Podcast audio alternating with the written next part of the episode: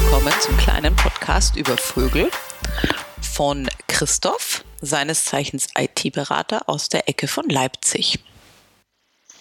Außerdem äh, möchte ich die Miriam willkommen heißen zu unserem kleinen Podcast. Sie kommt aus der Nähe von Göteborg und wir möchten euch heute ähm, mit zwei unterschiedlichen Vogelarten äh, die näher beschreiben. Genau. Wer fängt an? Du oder ich?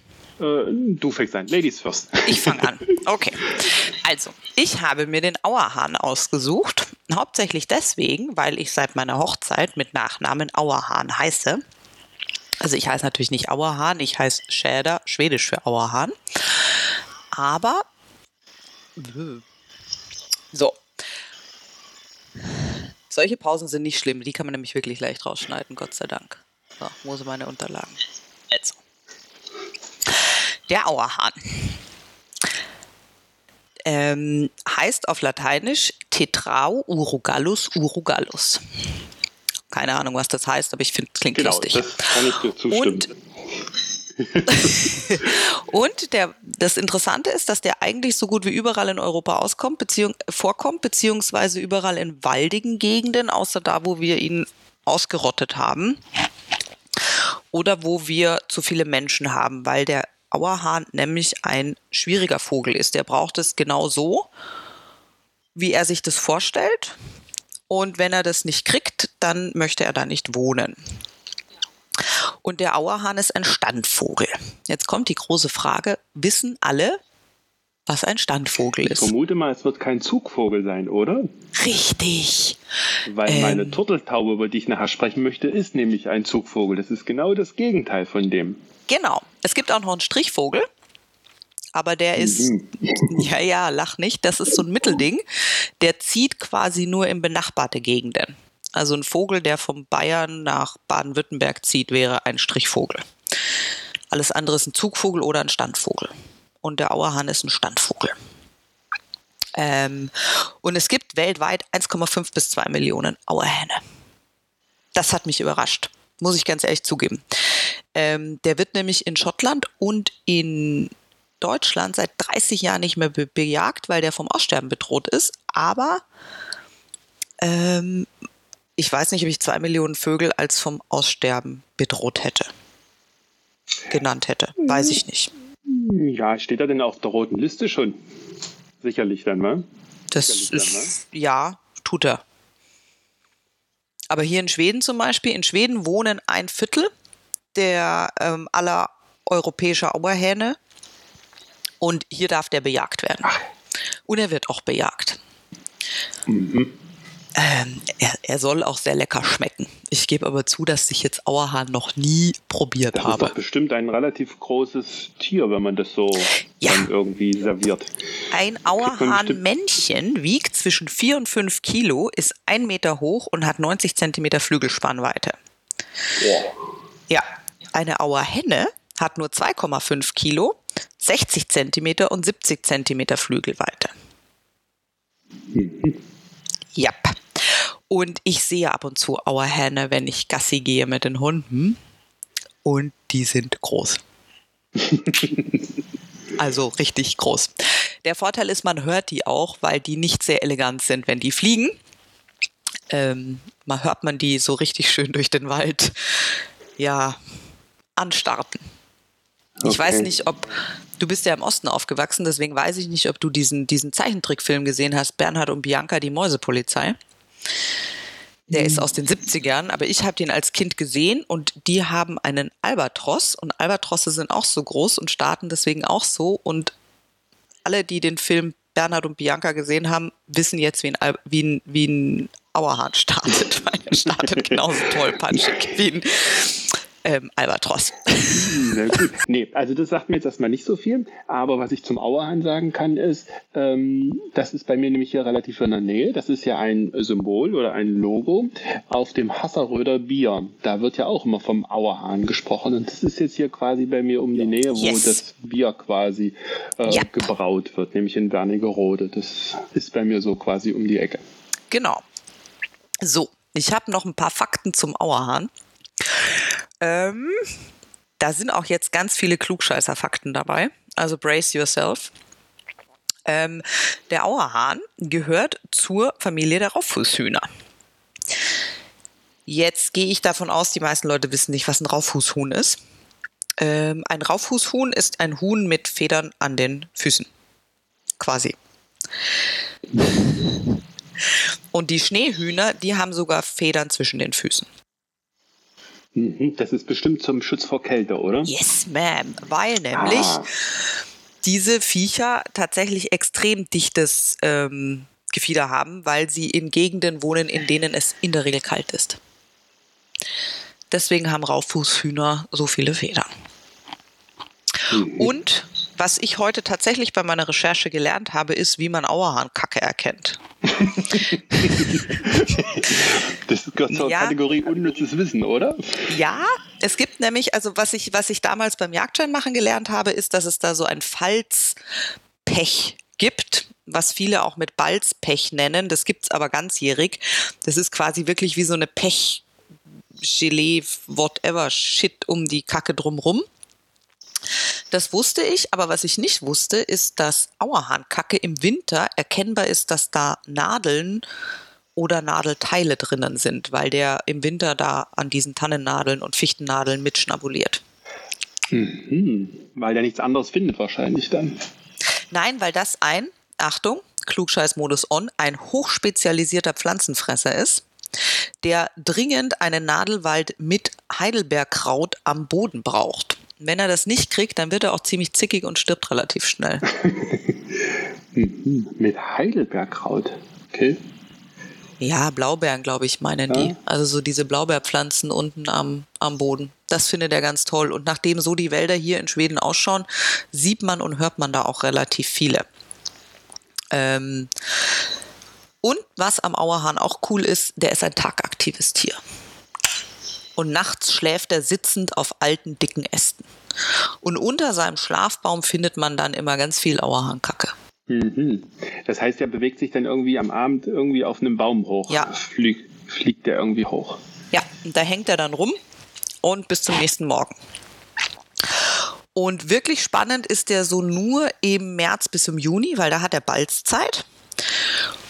Und mit der Auerhahn Balz kannst du Generationen von Jagdscheinschülern in den Wahnsinn treiben. Das ist nämlich ein völlig ausgefuchstes äh, Repertoire an Aktivitäten, die da haben. Der fängt nämlich morgens an mit der Baumbalz, wo er auch singt, eine sogenannte Balzarie. Ja, oh. Und da kommen dann so Schlagworte wie Knappen, Trillern, Hauptschlag, Wetzen, Schleifen zum Thema.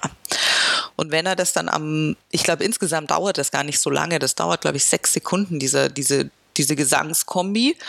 Und es geht dann sowieso weiter auf der Bodenbalz. Da suchen die sich eine, eine, eine baumlose Ecke im Wald und da sind dann die ganzen Auer Hühner unterwegs und gucken ganz interessiert und die Hähne, die machen da ihren, ihren Balztanz. Und wie in der Natur üblich, der ranghöchste Auerhahn tritt die Henne. Ähm, die Henne treten nennt man Sex haben bei Vögeln. Also mir war das klar. Ja, ich habe mir das gerade überlegt. Ist das wirklich jedem klar, der hier zuhört? Ich weiß es nicht. Und dann gibt es noch ähm, hier Fun Fact über Auerhähne. In der Balzzeit ist der Testosteronspiegel des Auerhahns 100 Mal höher als in der Nicht-Balzzeit. Mhm, also da gibt es auch Testosteron. Aha. Ja, natürlich gibt es da auch Testosteron. Und dann habe ich auch noch die Herbstbalz.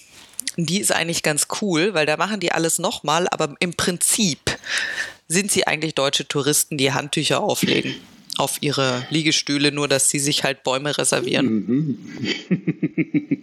mhm. Und dann habe ich noch gelernt, dass die natürlichen Feinde des Auerhahns sind Luchs, Wolf und Mensch. Ja gut, der Mensch ist klar, aber der Wolf, der Wolf geht dann auf seinen Auerhahn los, oder was? Luchs und Wolf gehen tatsächlich auf die, auf die Vögel selber los. Marder, Bären, Füchse und Wildschweine holen sich nur die Eier. Und in Schweden ist es auch so, dass sich die Steinadler, Habichte und Uhus die Vögel holen. Und seitdem bin ich total angefixt, weil ich würde wahnsinnig gern mal so einen Steinadler sehen, der sich auf so einen Auerhahn stürzt. Das sieht bestimmt interessant aus bei so einen großen Tieren. Interessant war jetzt aber dein Adjektiv. Ich hätte da ganz andere Adjektive verwendet. Wie hättest du es denn jetzt umschrieben? Hammergeil. Das ist quasi Unterschichten RTL 2 Fernsehen im Wald. So hätte ich das genannt. Überleg dir das mal, so ein fetter Steinadler stürzt sich da runter auf so einen fetten 5 Kilo Auerhahn. Und ich meine, diese Auerhähne, also du musst dir das so vorstellen, du gehst da durch den Wald mit deinen Hunden und dann raschelt's im Gebüsch. Und dann kommt da so ein Auerhahn rausgestartet, der hat auch null Kontrolle über seinen Körper. Der, der fliegt dich einfach um, wenn du da in dieser Startbahn bist. Und dann kommt da von oben so ein Stein. Das muss doch ein Mördergefühl sein. Ja, das wird. Äh, Ich habe auch schon danach gegoogelt, ich habe es aber noch nicht gefunden. Ähm, man kann hingegen, das empfehle ich jedem, auch mal danach googeln, wie Auerhähne so krantig werden in der Balzzeit und Menschen attackieren. Die scheißen sich da sehr wenig. So der Auerhahn an sich ist da recht aggro. ähm, was ich auch gelernt habe, das wusste ich tatsächlich nicht, bis ich es nachgelesen habe, dann ist es mir wieder eingefallen, dass ich es mal im Jagdschein gelernt habe. Ähm, Auerhühner können sich auch mit anderen Hühnerartigen paaren. Und zwar, ein Auerhuhn mit einem Birkhuhn gibt ein Rackelhuhn. Weißt du, ob das dann auch sich fortpflanzen kann? Weil das gibt es da auch bei Esel und Pferd. Dann sind doch dann, das sind doch dann, glaube ich, diese Maultiere. ne? Ich glaube nicht, dass sich die fortpflanzen können. Genau, das geht dann nämlich, glaube ich, nicht mehr. Ne? Also ich kann es nicht bestätigen, da können mir die Ornithologen mit Sicherheit mehr dazu sagen, aber ich glaube es nicht. Gibt es überhaupt solche Hybriden, die sich fortpflanzen können? Glaube ich nicht. Keine Ahnung. Um was? Aber interessantes Thema. Definitiv. Es ist was für die nächste Folge. Das können wir uns mal notieren. Ich wollte gerade sagen, notier dir das mal. Das wird in diesem Podcast darauf hinauslaufen, dass du dir alles notierst und ich ganz viel Blödsinn laber. Ähm, Naja, ich muss das auch wirklich mitschreiben, weil ich bin ja froh, wenn ich weiß, was gestern war. Deswegen werde ich jetzt hier gleich mal den Zettel holen und das mal, und das mal Fortpflanzung von hybriden Tieren mal irgendwie aufschreiben. hervorragend. Müsste man einen Stift haben, der auch schreibt. Man könnte es auch digital machen. Ne? Man muss ja nicht unbedingt. Ja, könnte man. Ähm, und ich werde dir in der Zwischenzeit von der viel selteren Hybridform erzählen. Das ist nämlich die Auerhenne mit dem Moorschneehuhnhahn. Vielleicht heißt es auch nur Moorschneehahn. Das weiß ich nicht. Auf jeden Fall das männliche Moorschneehuhn mit dem weiblichen Auerhahn. Das, das, das kann man nicht wirklich übersetzen aus dem Schwedischen, fürchte ich. Ähm, beziehungsweise ich kann es nicht übersetzen. Das hat einen speziellen Namen und kommt in Schweden sehr, sehr selten vor. Und zwar, wie heißt es denn jetzt? Ich wollte es doch nachgucken. Hier, Riebschäder. Also das ist quasi ein Moorhahn oder ein Moorauer oder wie auch immer man es übersetzen soll. Aber wenn du von Moorhühnern sprichst, dann fällt mir doch aber auch noch ganz was anderes ein. Es gab doch früher dieses tolle Spiel, ich weiß gar nicht, wann das war, wo man so einfach so wildlos Das war in den 90ern. genau, irgendwie so wild, äh, wild irgendwie irgendwelche Moorhühner abballern konnte. So. Moorhühner sind aber auch geil und abgesehen davon muss man auch ganz ehrlich sagen, Moorhühner sind eine riesengroße Familie. Es gibt da diese Whisky, ähm, diese Whisky-Firma, in, ähm, Famous Grouse. Und die, die machen ja ganz viele Whisky-Sorten, weil es ja ungefähr x tausend verschiedene fucking Moorhühner gibt. Also, ähm, warte mal, ich google das mal eben. Die peinliche Pause können wir dann rausschneiden. Ach, vielleicht müssen wir auch gar nichts schneiden, weil das ist ja vielleicht gerade so interessant, wenn man. Müssen wir mal gucken. So, wo sind denn jetzt hier die Moorhühner? Moorhuhn? Moorhuhn? Moorschneehuhn. Vielleicht kannst du es noch mal kurz sagen. Wie hieß denn ein Moorhuhn auf Schwedisch denn? Ja, ein Moorschneehuhn ist eine Dahlriepe auf Schwedisch. Und jetzt so meine, meine Frage bei Tieren, so wie so oft, kann man das essen? Ja. Also die grundsätzliche Regel ist, du kannst alles essen. Ähm, die zweite grundsätzliche Regel ist, Pflanzenfresser schmecken besser. ähm, es gibt ja sogar Rezepte für Krähen. Wobei ich ganz ehrlich sagen muss, dass wenn man mal so auf Krähenjagd war und so eine Krähe geschossen hat, also sagen wir es so, bevor ich verhungere, esse ich auch eine Krähe. Ansonsten spare ich es mir einfach. Aber ne? hast, zurück zum Auerhahn, da hast du doch irgendwie jetzt gesagt, dass der irgendwie Nadel, Nadeln und sowas, ähm, der frisst Pflanzen. auch nur Pflanzen, ja. nicht noch irgendwelche anderen tierischen Sachen vielleicht oder so. Nö, der frisst nur Pflanzen. Nö. Ich glaube, die, ich glaube, Hühner Weil, fressen in der Regel nur Pflanzen. Mhm. Ja, na dann, ja, dann so, jetzt müssen wir hier mal gucken. Jetzt wollte ich da mal gucken. Ich habe nämlich, glaube ich, vorher Blödsinn erzählt. Grouse sind, glaube ich, die Fasanenartigen. So, wenn ich jetzt das hier bei Wikipedia auf Deutsch. Nein, Grouse sind die gesamten Rauffußhühner. Genau, und dieser Whisky, also ich glaube, so richtige Whisky-Liebhaber finden den nicht so toll. Ähm, aber da kennen wir ja einen, da können wir ja mal fragen, ob was der uns dazu erzählt. Genau, aber für so, für so, für so ahnungslose Menschen wie mich, die sowieso keine Ahnung von ähm, Whisky haben, die ich, ich nenne den süffig. Whisky von Famous Grouse nenne ich süffig. Die haben halt, äh, also Black Grouse, Smoky, whatever. Und da haben sie halt unterschiedliche Rauffußhühner drauf. Deswegen finde ich die eigentlich ganz interessant, diese Whisky-Sorten. Weil ich ein Mensch bin, der Dinge nach Verpackung kauft. ja, das ist ja oft so. Das ist bei Wein ja auch so, dass viele Menschen kaufen so Wein, die jetzt nicht so die große Ahnung haben, die kaufen das ja so nach dem Etikett. Das ist ja, ja, aber wonach das, willst du dich denn halten, wenn du keine Ahnung hast? Also du musst ja irgendwas, irgendwie musst du ja die Kaufentscheidung treffen. Naja, man könnte sich ja was empfehlen lassen. Ja, aber da fängt es ja schon wieder an, da brauchst du ja dann schon wieder Vertrauen in, ähm, in den, der empfiehlt. Und ähm, ich glaube, das ist das Problem, dass viele da sehr kein Vertrauen haben. Ja.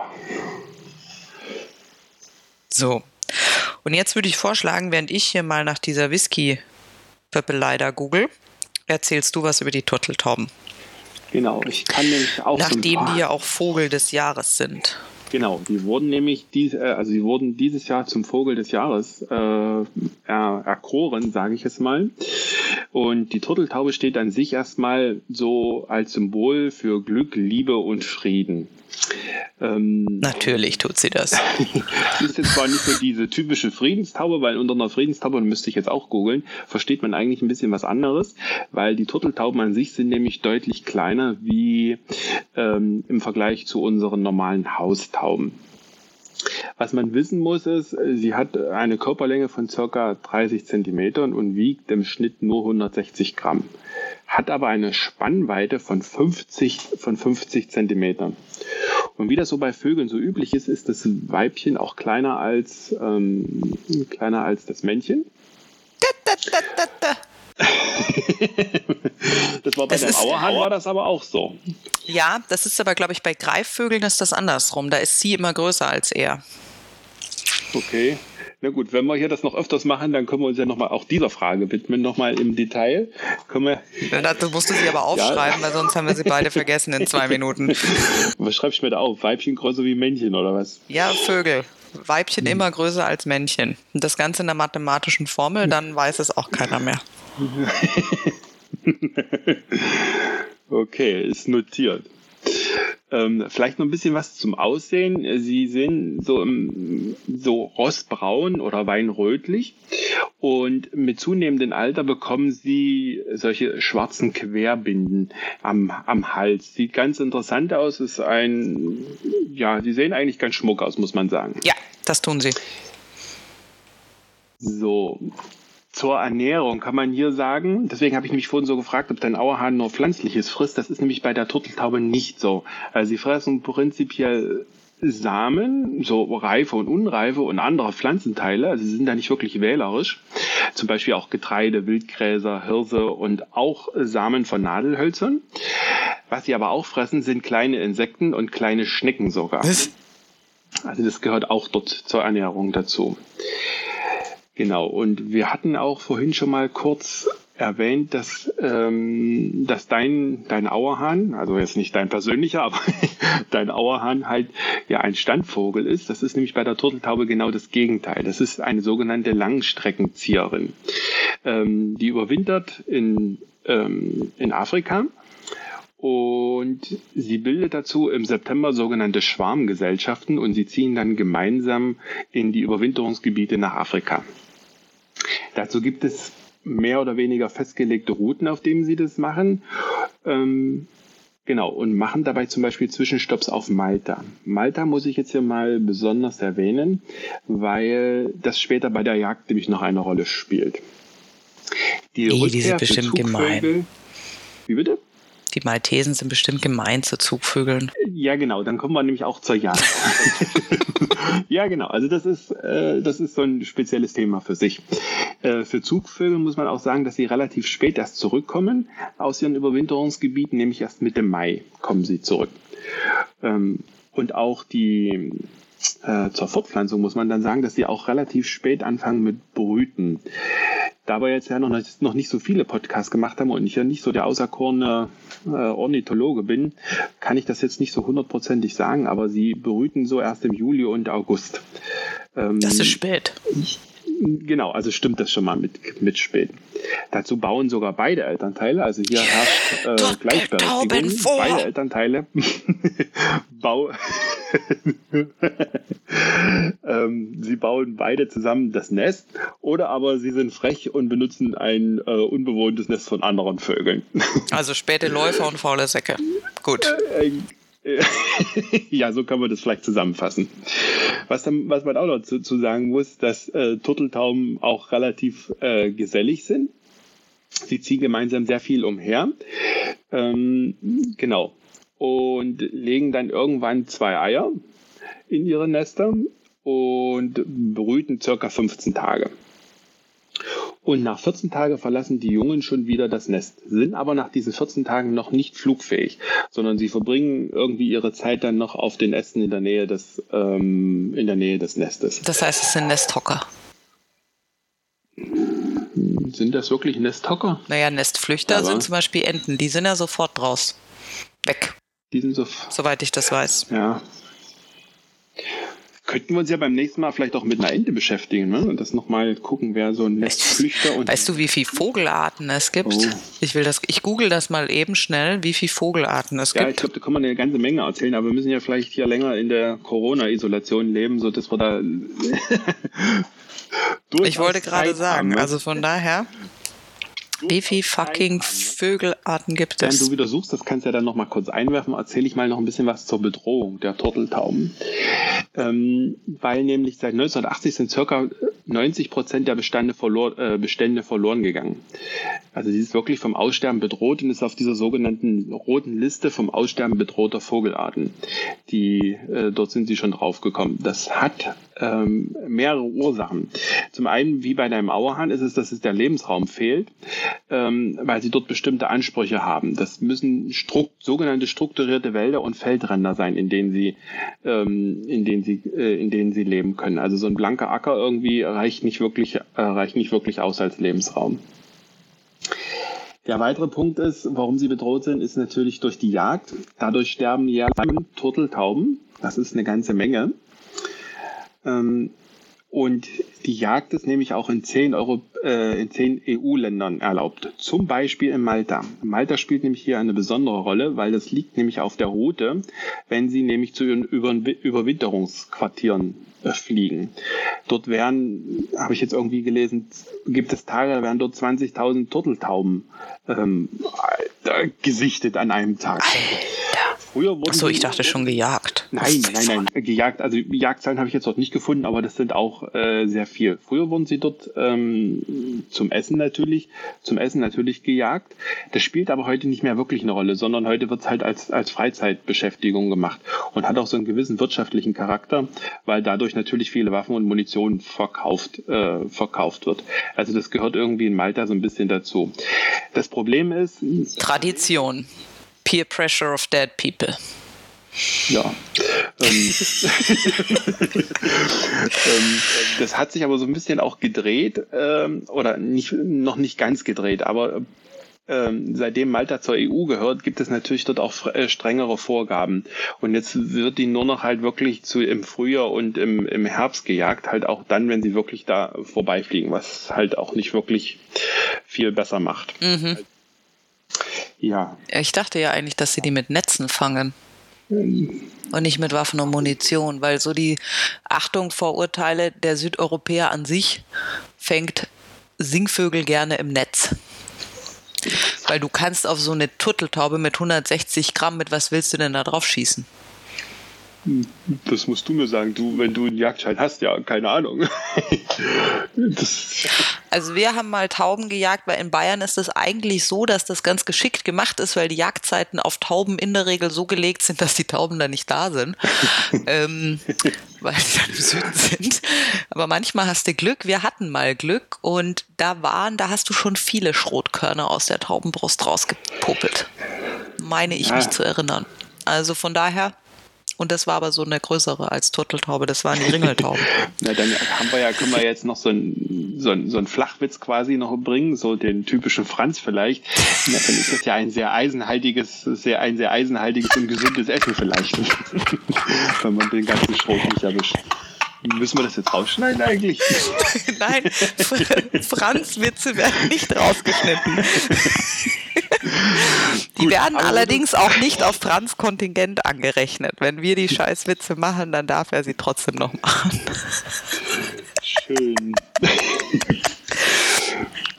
Hast mir ja schon meinen Franz versaut mit, dass mein Auerhahn, nicht mein persönlicher Auerhahn, ein Standvogel ist, woraufhin ich gesagt habe, das will ich meinem persönlichen Auerhahn auch geraten haben, dass er ein Standvogel ist und kein Zugvogel. Übrigens habe ich gegoogelt, es gibt ungefähr 11.000 Vogelarten. Wow, da haben wir auf jeden Fall Stoff für die nächsten für die nächsten Wochen. Also wir haben, egal wie Corona ausgeht, wir können schwätzen. Genau.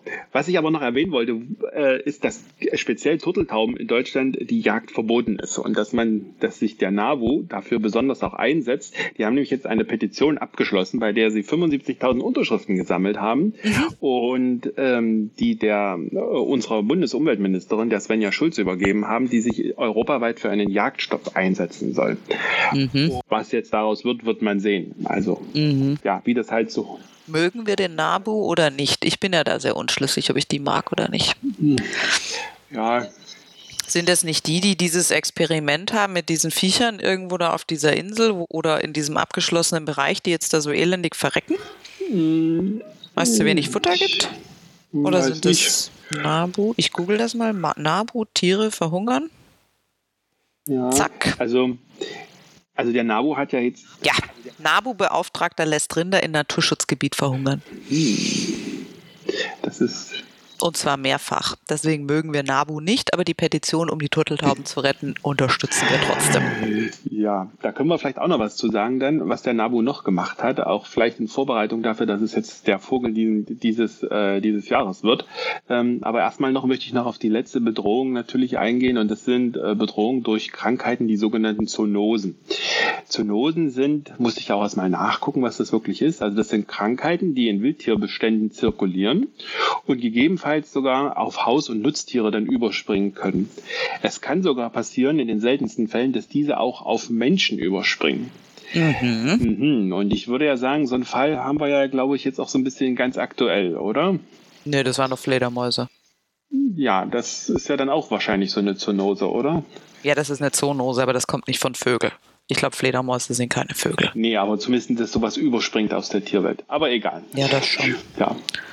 In Wirklichkeit ist doch die, ist es doch, ist doch Corona gar kein Virus, sondern liegt am 5G-Netz in Wuhan. Du bist nicht up to date, was Verschwörungstheorien angeht. Ach nee, so Verschwörungstheorien ist nicht so meins. Ich versuche mich doch eher so ein bisschen an, äh, naja, an Fakten zu halten, was das auch immer so bedeutet. Fakten, Fakten, wer braucht schon Fakten? Gut, vielleicht können wir noch ganz kurz äh, noch sagen, was es so eine, ähm, was so eine Krankheit zum Beispiel ist. Das sind nämlich die sogenannten Trichomaden. Davon gibt es diverse Stämme und das sind irgendwelche Parasiten, die nämlich dann so im Kopf- und Rachenraum äh, von den Turteltauben leben ähm, und dann dadurch, dass sie das halt im Kopf und im Rachenraum ist, sogar sofort dann auf ihre Jungen halt durch die Fütterung dann halt übertragen können. Also deswegen ist diese Krankheit zum Beispiel oder äh, sehr weit verbreitet. Genau. Das sind so diese Bedrohungen dieser äh, unserer, unserer Turteltaube. Das ist ja gruselig. Ja, genau. Also das ist ja Genau. Was hat der NABU ja noch gemacht? Das möchte ich jetzt vielleicht noch erzählen. Ähm, in Vorbereitung sicherlich des Vogels für dieses, für dieses Jahr. Ähm, sie haben mehrere Turteltauben mit Sendern ausgestattet. Und man kann in einem Blogbeitrag von ihnen lesen, dass das auch sehr artgerecht passieren soll und dass es dazu Studien gibt, dass diese, dass diese Sender auch nicht irgendwie äh, auf das Tier negativ auswirken. Also das äh, wird extra nochmal dargestellt auf der, mhm. in ihrem Blog, in einem extra Beitrag, dass es halt nicht zu irgendwelchen Problemen führt, weil dann kommt vielleicht wieder irgendwie das andere Thema Tierschutz hoch und das ist nicht artgerecht und es soll wohl keine, soll wohl kein Problem sein. Die Sender sind solarbetrieben und auch nur fünf Gramm schwer. Cool. Genau. Und äh, soweit ich das jetzt recherchieren konnte, wurden acht Tauben mit diesen Sendern ausgestattet und es war 2017. Seit, diesem, seit dieser Zeit haben sie die Turteltauben quasi beobachtet und man findet beim NABU eine Karte, bei der man dann die Flugrouten nachvollziehen kann. Ähm, genau, und diese Tauben haben sie sogar Namen gegeben. Das verlinken wir dann in den Show Notes. Den Satz wollte ich schon immer mal sagen. Können wir gerne machen. Äh, der Blog ist auch relativ gut gepflegt. Also äh, da wird auch immer so Mutmaßungen angestellt, wo sie, ob das jetzt ein guter Ort ist, wo sie jetzt dort gelandet sind, ob das jetzt für ihre für ihr weiteres Auskommen und so weiter ganz gut ist. Aber allerdings muss man auch sagen, von den acht Tauben von 2017 sind leider nur noch ähm, drei übrig, die es jetzt bis heute noch geschafft haben. Also ähm, zwei sind jetzt bei der letzten äh, bei der letzten Wanderung oder bei dem letzten Zug, wie man das vielleicht eher nennt, äh, sind die jetzt gestorben. Das ist nämlich der Luciano und die Jenny. Der Luciano die jetzt, und die Jenny, ja. geil. ja, genau, die da jetzt verstorben sind. Ähm, und man kann jetzt zum Beispiel auf der Karte nachsehen, dass der Francesco zum Beispiel sich jetzt über den Winter über in Ghana aufgehalten hat und sich jetzt so langsam auf die Heimreise mhm. also sich begibt. Aktuelles aus dem Turteltaubenblock. Hier, Francesco schon auf der Heimreise. Schau, schau, schau, schonen. Genau, genau. Und das ganz Interessante ist, finde ich, ähm, dass er in zwei, in nur zwei Nächten 650 Kilometer zurückgelegt hat. Er ist also von, ähm, von Ghana über Burkina Faso nach Mali geflogen. In nur zwei Nächten 650 Kilometer. Finde ich erstaunlich. Ja. Weißt du, was die Hauptstadt von Burkina Faso ist? Das ist auch so Wissen, das die Welt nicht braucht. Heißt das nicht, heißt sie nicht genauso? Nein, die heißt Quagadugu. Okay.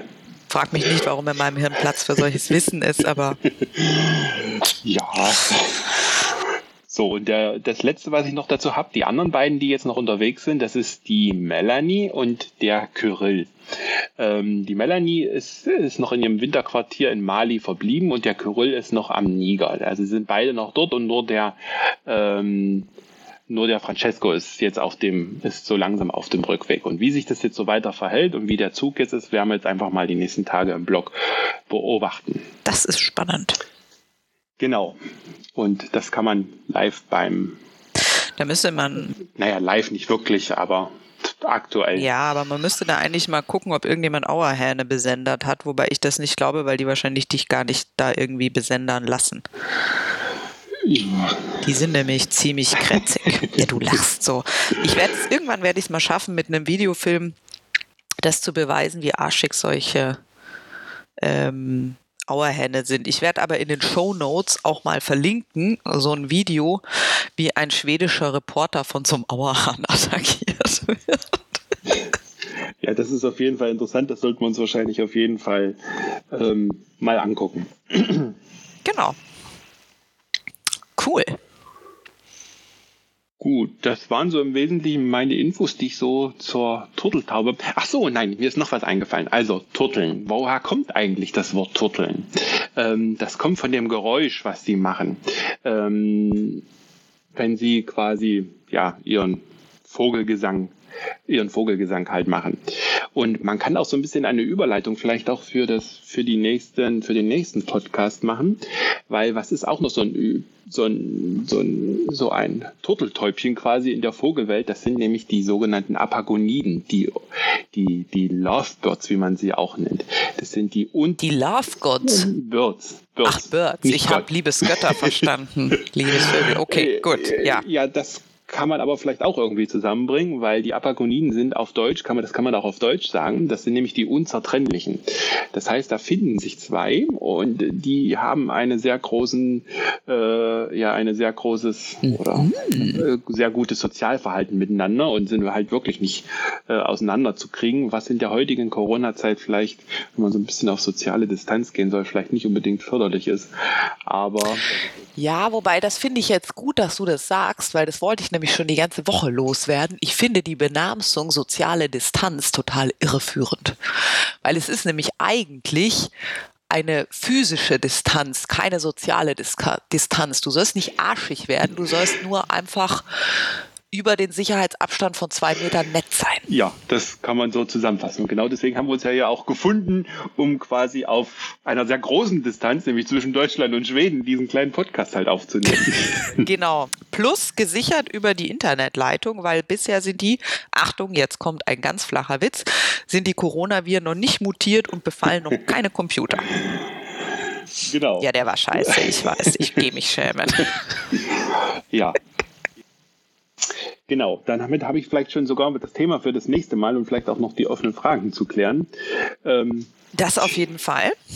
Und ähm, ansonsten würde ich ja fast sagen, fürs nächste Mal sucht sich wieder jeder eine Vogelart raus und erzählt dann Lustiges und Wissenwertes. Genau, so würde ich das auch sehen. Machen wir so. Super. Dann bis zum nächsten Mal. Bis zum nächsten Mal. Danke